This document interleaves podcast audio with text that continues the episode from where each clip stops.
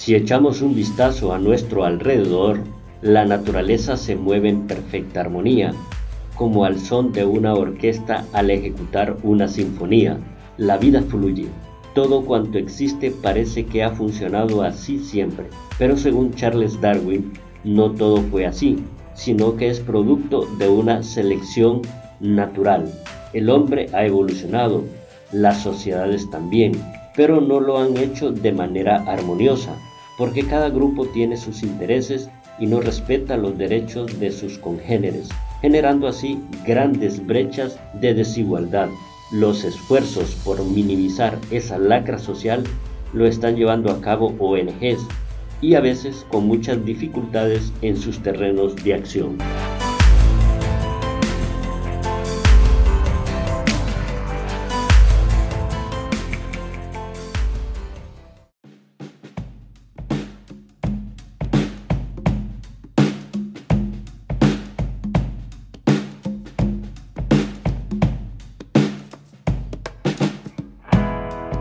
Estás escuchando La Otra Cara con Reinaldo Ramos Dubón.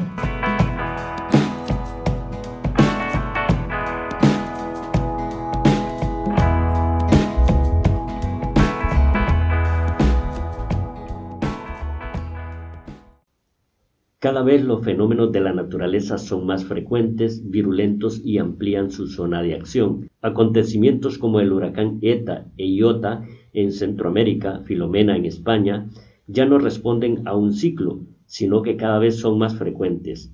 Las fuertes tormentas invernales en Estados Unidos, en el norte, centro y sur de Europa, amplias estaciones secas en África, Centroamérica, México, centro de Sudamérica, Chile y el deshielo de los casquetes polares son el efecto demostrado del cambio climático según la comunidad científica. Estos inesperados sucesos de la naturaleza repercuten en las zonas más frágiles del planeta, que produce muerte, destrucción, pobreza e incrementa a la vez la brecha de la desigualdad, de manera especial en los países más pobres.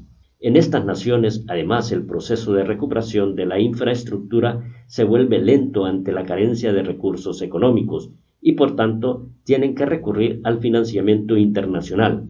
Sin embargo, el acceso a este es más difícil por los riesgos financieros a los que están expuestos no solo por las perturbaciones climáticas, sino por la inestabilidad política. Cambio climático y condiciones políticas volubles es el cóctel perfecto según el Fondo Monetario Internacional FMI, que puede tener efectos en la solvencia de un país, sus costes de endeudamiento y la probabilidad de incumplir con su deuda soberana. Por tanto, a mayor exposición a desastres naturales, menores son las calificaciones para optar a préstamos. No solo el país, sino aquellas empresas con solvencia económica. Esto supone que a más riesgo las dificultades de financiación se acumulan y a la vez los intereses se disparan. También cuando un país es altamente vulnerable a los efectos del cambio climático, los niveles de desarrollo son menores y uno de los factores que influyen, según el FMI, es que su capacidad para mitigar las consecuencias es más débil. De ahí que la deuda aumente el nivel de puntos básicos respecto a deudas más estables como la alemana o la estadounidense,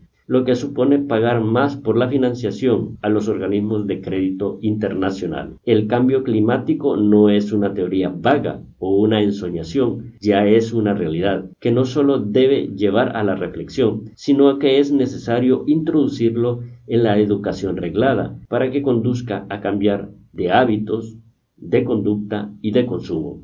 Pero aunado a esto, los países tienen que construir una infraestructura que resista los embates de los fenómenos climáticos, diversificar la economía, reducir la excesiva dependencia de sectores sensibles al cambio climático, incentivar proyectos que respeten el medio ambiente o que promuevan productos verdes, en la medida de lo posible solicitar ayuda a la comunidad internacional para invertir en investigación y desarrollo, pero bajo estrictas medidas de supervisión a fin de que los fondos destinados a ese cometido no se conviertan en una mina para engordar las cuentas particulares de algunos cargos públicos corruptos. El desarrollo de los países pobres pasa por reducir el impacto del cambio climático y que puedan gozar de los avances tecnológicos para mejorar la calidad de vida de los ciudadanos y evitar a la vez la inmigración en masa a países del primer mundo.